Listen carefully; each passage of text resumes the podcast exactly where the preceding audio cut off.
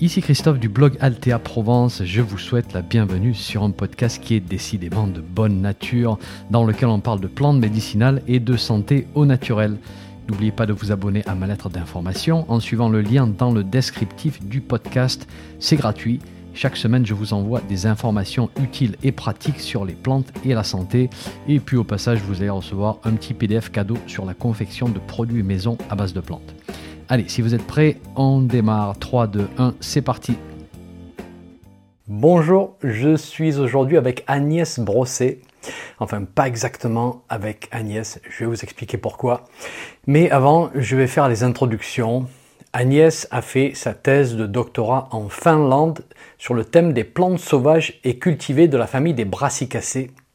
La thèse a été publiée en 2022 et elle a pour but de déterminer si les plantes sauvages ont des constituants volatiles qui sont différents des plantes cultivées et de voir si ça impacte leur réponse de défense face aux herbivores, face à la pollution de l'air. Et ça, c'est le genre de discussion qui nous intéresse beaucoup, nous les amateurs de plantes comestibles et médicinales, parce que ça va nous aider à répondre à la question suivante. Les plantes sauvages sont-elles plus riches, plus médicinales que les plantes cultivées? Ça, c'est une bonne question. Alors, j'ai fait deux enregistrements avec Agnès euh, en direct et on a eu des problèmes techniques parce qu'elle est actuellement en Suède et je pense qu'elle est en bout de ligne parce que son internet n'était pas bon du tout. Et lors d'une interview, on a bien rigolé parce que elle avait des problèmes de moustiques et je ne vous mens pas, un moustique est venu littéralement se poser sur la caméra pour l'obscurcir. Alors je croyais que c'était une blague au départ, vous savez, du style le moustique marseillais qui était plus gros qu'un rat. Mais non, c'était bien un gros moustique. Bon, du coup, on a décidé d'enregistrer en séparé. Donc je vais poser les questions de mon côté et puis Agnès va y répondre de son côté on va faire le montage. C'est pas du tout du live, mais c'est pas important parce que vous allez voir, le contenu est de qualité et c'est ce qui est important. Voilà. Allez, c'est parti, on y va. Agnès, avant de commencer, j'aimerais que tu nous en dises un petit peu plus sur ton histoire. Comment est-ce que tu t'es retrouvé en Finlande à faire une thèse sur ce sujet particulier? Alors, euh, ce qui m'a amené aux plantes, ça a été très, euh, une voie assez indirecte, puisque moi, à l'origine, je voulais être entomologiste, c'est-à-dire travailler avec les insectes. Et au moment de commencer mes études de biologie, à ce moment-là, le master qui était le plus spécialisé sur les insectes était celui de l'université de Tours, qui était spécialisé sur les relations entre les plantes et les insectes. Je suis allée faire ma thèse de master en Suède. Et là, en fait, je suis tombée dans un environnement de travail qui m'a beaucoup plu, euh, puisqu'on était sur une organisation très euh, horizontale plutôt que verticale, où on se tutoie entre nous, euh, tout le monde a sa place, qu'on soit professeur, étudiant, master, peu importe, tout le monde est sur la même ligne et s'écoute. Et en fait, suite à ça, je me suis dit non, mais moi, je veux continuer mes études dans le Nord et notamment mon doctorat dans le Nord. Et euh, j'ai fait la rencontre de James Blend, qui est un professeur qui travaille à l'université de Kuopio en Finlande, qui, au moment où moi je finissais mon master, lui cherchait quelqu'un en doctorat. Et son doctorat, il était spécialisé donc sur euh, mieux connaître les différences de défense des plantes entre les plantes sauvages et les plantes cultivées. Et j'ai tout de suite eu un bon feeling avec James. Et donc, j'ai senti que c'était quelqu'un avec qui je pourrais travailler et je me suis lancée sur le sujet, bien que ce ne soit pas connecté directement aux insectes. Et c'est en fait euh, dans ces cinq ans de doctorat, en fait, sur les plantes sauvages et cultivées que j'ai vraiment développé mon intérêt avec les plantes, l'herboristerie, les plantes sauvages, etc. On démarre avec ton sujet de prédilection, les mécanismes de défense des plantes. Alors la plante ne peut pas fuir un prédateur, elle ne peut pas se déplacer dans l'espace, bien évidemment. Comment est-ce qu'elle se défend contre les insectes, contre les herbivores, petits et gros? Donc chez les plantes, il y a plusieurs types de défense. D'abord, il y a la défense constitutive, c'est-à-dire c'est une défense qui est toujours présente chez la plante ce, qui est euh, un, facile à, comprendre, c'est les épines. les poils, les fibres, euh, par exemple. Et ça, elles sont constamment présentes et elles vont limiter tout herbivore de se nourrir sur la plante, par exemple comme le rosier ou le hou, puisqu'ils vont être difficiles à, manger ou euh, peu, voilà, peu appréciables par leurs épines. Et puis, ils vont avoir aussi des défenses qui vont être constitutives, chimiques. Et souvent, ce sont des odeurs. Et grâce aux odeurs qu'elles émettent, ces odeurs peuvent envoyer un message à certains herbivores pour indiquer si une plante est comestible, euh, digestible, toxique ou non. Et donc, ça va permettre aux plantes de vraiment limiter la quantité, le type d'herbivores qui peuvent venir manger sur elles. Mais certains herbivores ont appris à se spécialiser sur certaines plantes et donc vont quand même venir manger sur la plante malgré ses défenses constitutives. Et donc pour cela, la plante a un deuxième type de défense qu'on va venir appeler les défenses induites directes. C'est-à-dire qu'elles vont être émises, induites par la plante seulement quand l'herbivore spécialisé euh, va venir manger sur elle. Alors, dans le cadre de euh, mon étude, c'était notamment donc les insectes. Et lorsque les insectes viennent manger sur les plantes, ils cassent des cellules. En cassant ces cellules, ça envoie un message aux plantes qui vont venir y répondre en émettant de nouvelles molécules qui n'étaient pas présentes dans la défense constitutive, qui peuvent être par exemple plus toxiques ou euh, voilà différentes de celles qui étaient là de base, un peu plus spécialisées contre l'insecte qui euh, est en train de manger. Et donc, euh, par exemple, chez les moutardes, il y a des molécules qui s'appellent les glucosinolates et qui donnent en fait ce côté moutarde piquant en fait aux moutardes. Et lorsqu'on a un insecte qui vient manger, euh, ces glucosinolates sont libérés et puis ils sont convertis, ils sont mis en contact avec une enzyme qui va venir les convertir en une nouvelle molécule, donc qui est émise, induite seulement quand il y a un herbivore qui vient manger, et ce sont des molécules qu'on appelle les isotocionates qui sont neurotoxiques. J'aimerais que tu nous racontes une petite histoire, celle des tétraniques ces petits acariens qui se nourrissent du haricot de Lima.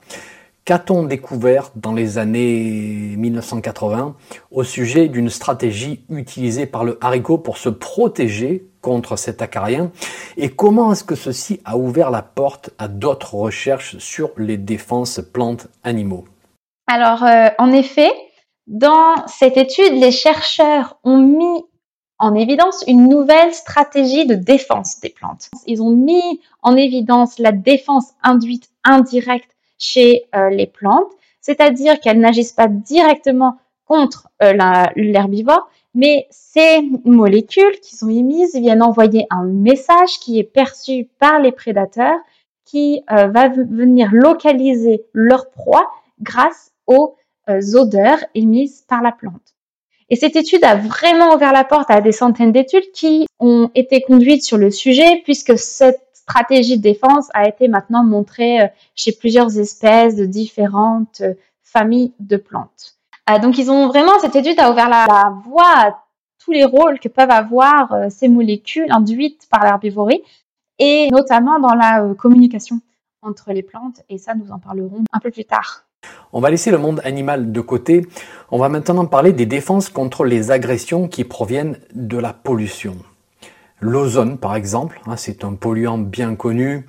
On en a beaucoup parlé dans les années 90 euh, et 2000 avec le fameux trou dans la couche d'ozone de la stratosphère parce que cette couche filtre les rayons UV et donc elle a un rôle de protection, mais à notre niveau, dans les couches basses, bon, c'est une molécule très instable et nocive aussi si on dépasse certains seuils. Et on voit clairement les concentrations augmenter à cause de l'activité humaine. Que font les plantes pour se protéger contre ce polluant? Il faut savoir que l'ozone, c'est un polluant qui n'est pas directement émis par l'activité humaine, mais il est induit suite à une réaction chimique entre les polluants émis par les activités humaines, le soleil et certaines odeurs. Et donc, il nous faut ces trois facteurs pour former de l'ozone, du soleil, des odeurs chimiques ou, euh, naturelles, et puis des polluants, des oxydes d'azote. Et lorsque euh, on a ces trois présents, on a formation d'ozone. Et donc, l'ozone varie pendant l'année en fonction en fait de la disponibilité en soleil. Et alors ceci c'est assez, important en fait pour comprendre pourquoi l'ozone est toxique pour les plantes. Puisque on va avoir beaucoup de soleil au printemps et l'été. Et donc c'est aussi au moment où les concentrations en ozone vont être donc les plus importantes. À ce même moment que les plantes, elles, sont en pleine période de croissance et d'activité. Et c'est pour ça en fait qu'il les rend assez nocifs pour elles puisque euh, ça vient en fait à arriver en même temps. Euh, et en réponse à l'ozone, les plantes ont deux stratégies. L'ozone, lui, va avoir comme effet sur les plantes d'induire le vieillissement prématuré. C'est-à-dire que quand il entre dans les cellules, il vient oxyder les cellules. Et euh, souvent, on se retrouve avec des plantes qui viennent, qui sont un peu jaunies.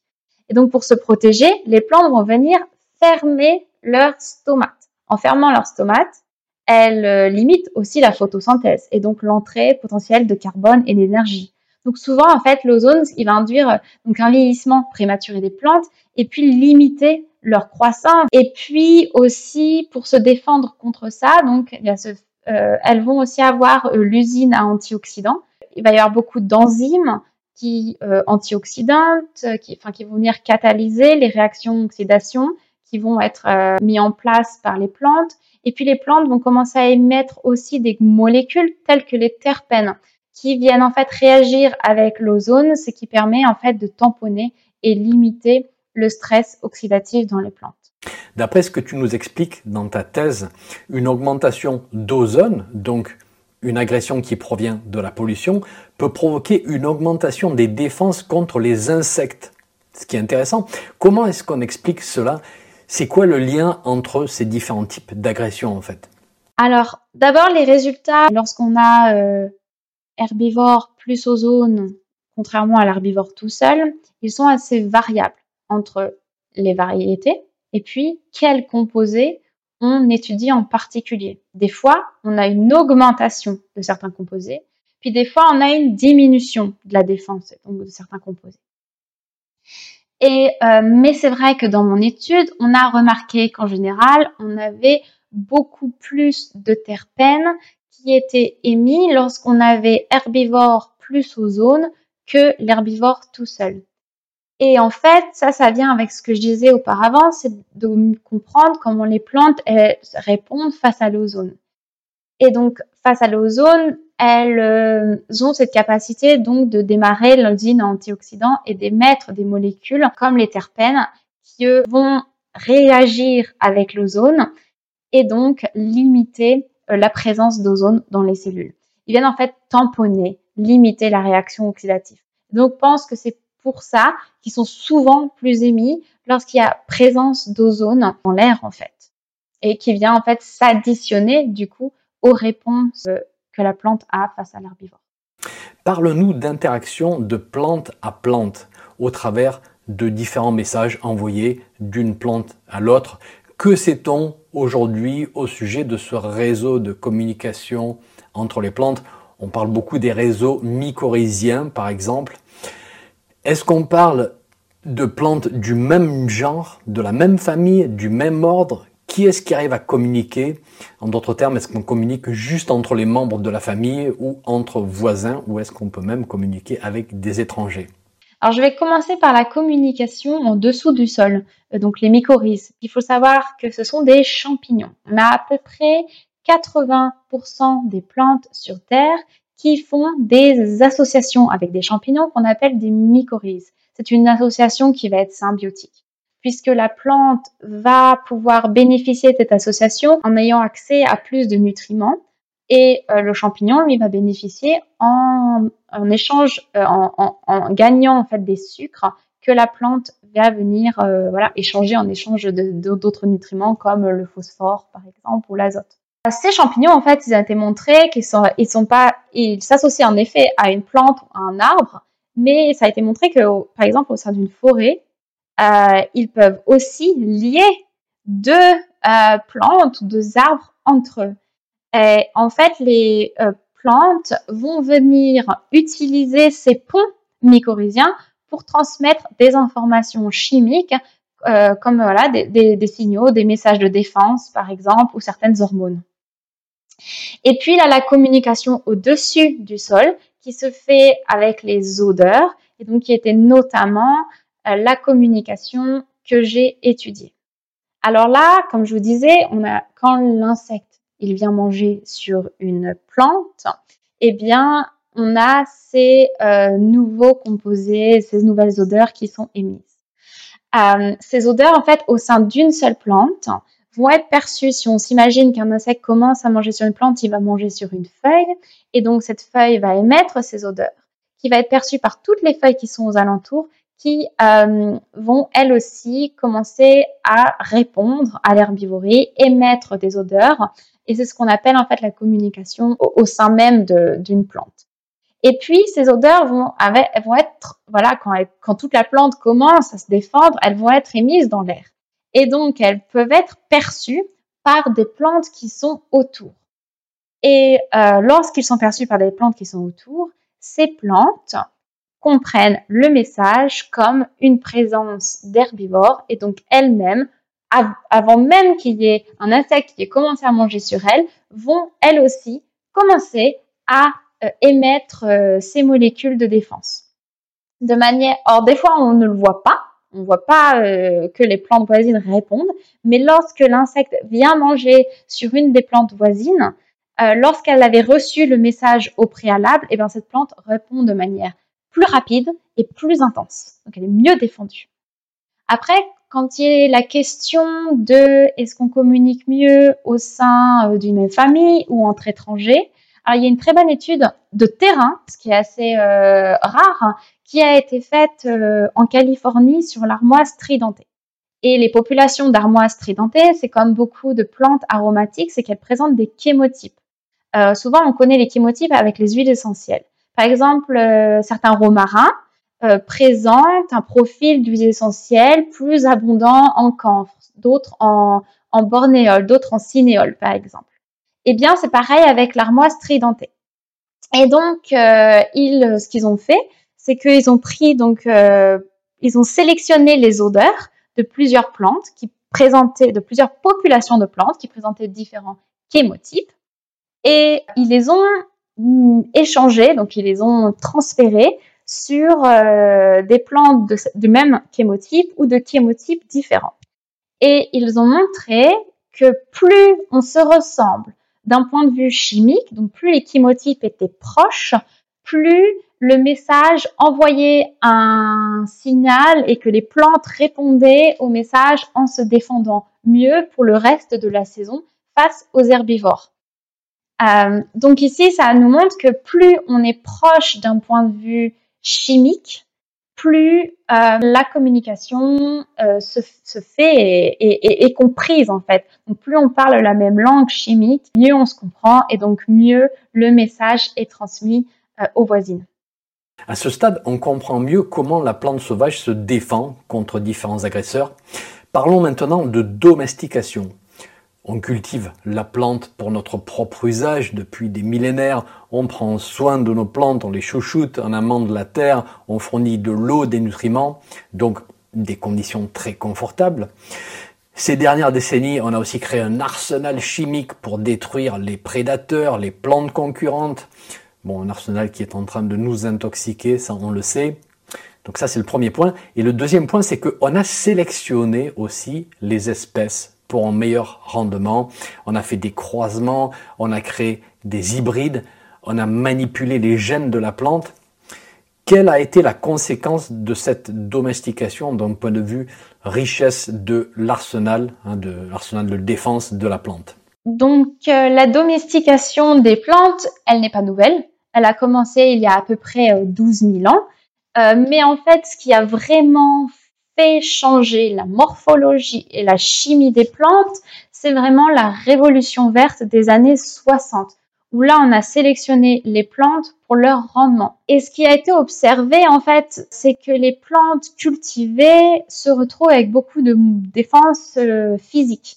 Donc, euh, par exemple, moi, pour les moutardes, une moutarde sauvage, elle est souvent assez poilue, fibreuse, et puis d'un vert foncé. Alors que les moutardes cultivées, elles étaient plutôt lisses, les feuilles, et puis d'un vert plutôt clair. Donc ça, c'est pour tout ce qui est un peu euh, défense morphologique, donc moins de poils, moins de trichomes. Mais aussi, on, déjà, là, par la couleur des pigments, on peut voir qu'il y a eu un changement au niveau euh, chimique aussi.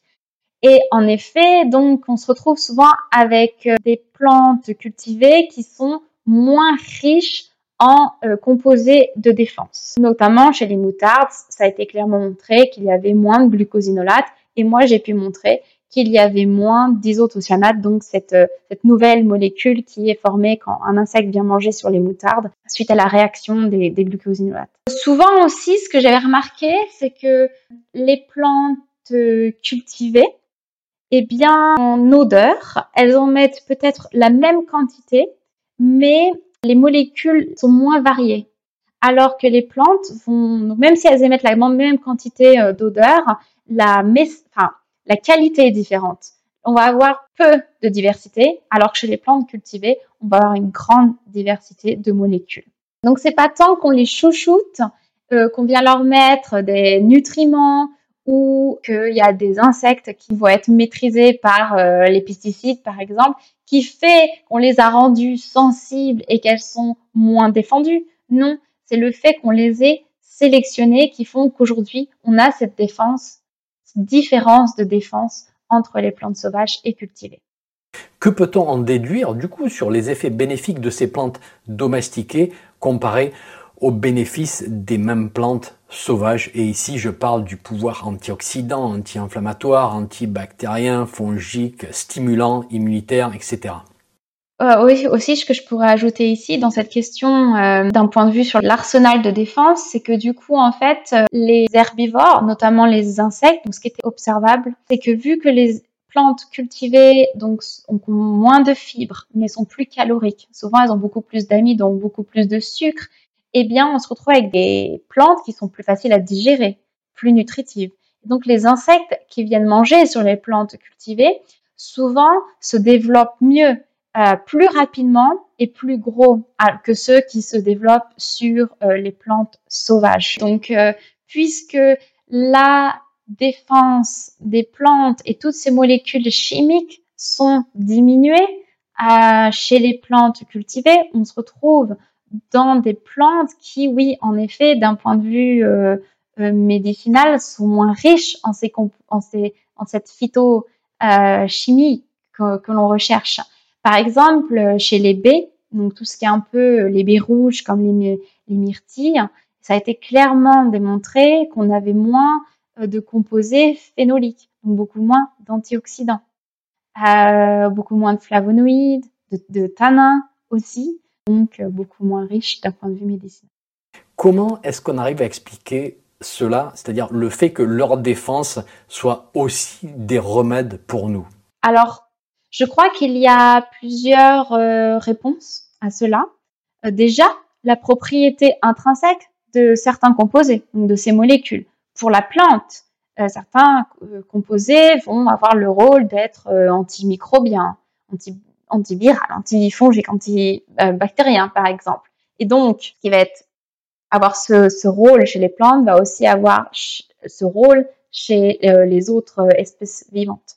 Pareil pour les antioxydants euh, qu'il y a par exemple dans les, baies.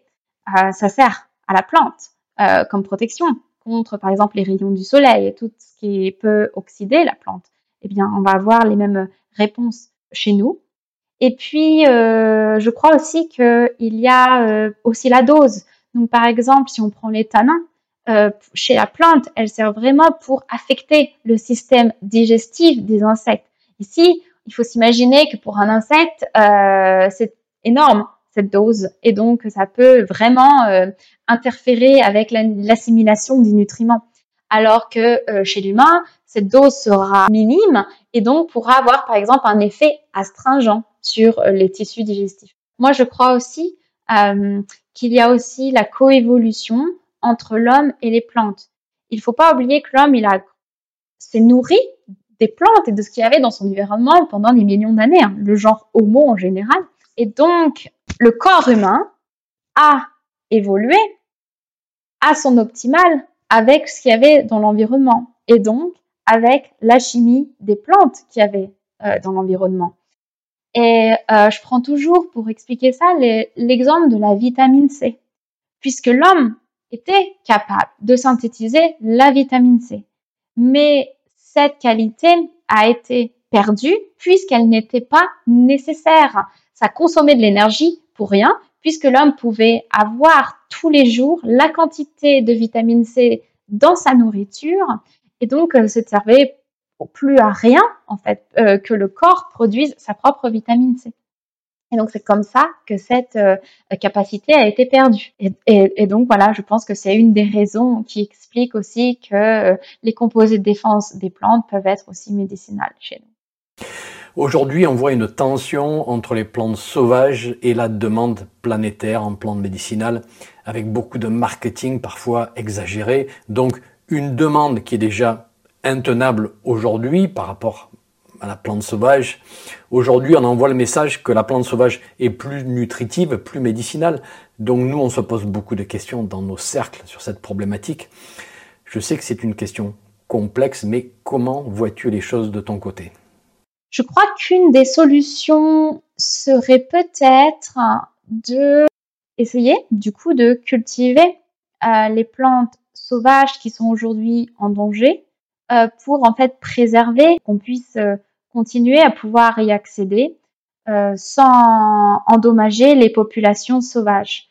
Et c'est pour ça que des fois, voilà, pour ma thèse, c'est vrai qu'on j'ai utilisé le mot cultiver versus sauvage, mais ce qui le vrai terme, ce serait domestiquer versus sauvage, puisque domestiquer vient vraiment ça, incorpore le fait qu'ils ne sont pas juste cultivés chez soi, mais qu'ils ont bien été sélectionnés. Et donc, c'est vraiment cette sélection pour le rendement qui a fait que les plantes ont perdu leur défense. Donc, si demain, on prend des populations sauvages qu'on vient cultiver, mais sans y toucher, sans y toucher, sans chercher à les sélectionner pour le rendement ou quelque chose, on devrait pouvoir préserver leurs euh, propriétés médicinales, mais pouvoir euh, les avoir à côté de chez nous euh, sans prélever les populations sauvages. Pour un point de vue aussi de à petite échelle privée, je crois aussi qu'on peut euh, par exemple, ramasser des graines en nature et venir les planter dans notre jardin ou garder hein, les plantes, toutes les plantes un peu euh, mauvaises herbes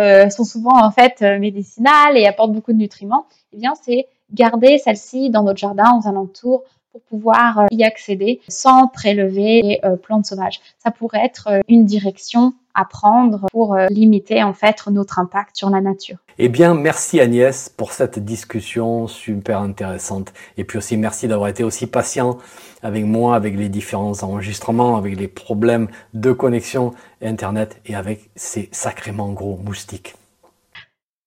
À bientôt! Un petit message avant de vous laisser. Si vous avez aimé ce podcast, merci de laisser une évaluation sur votre plateforme de podcast favorite.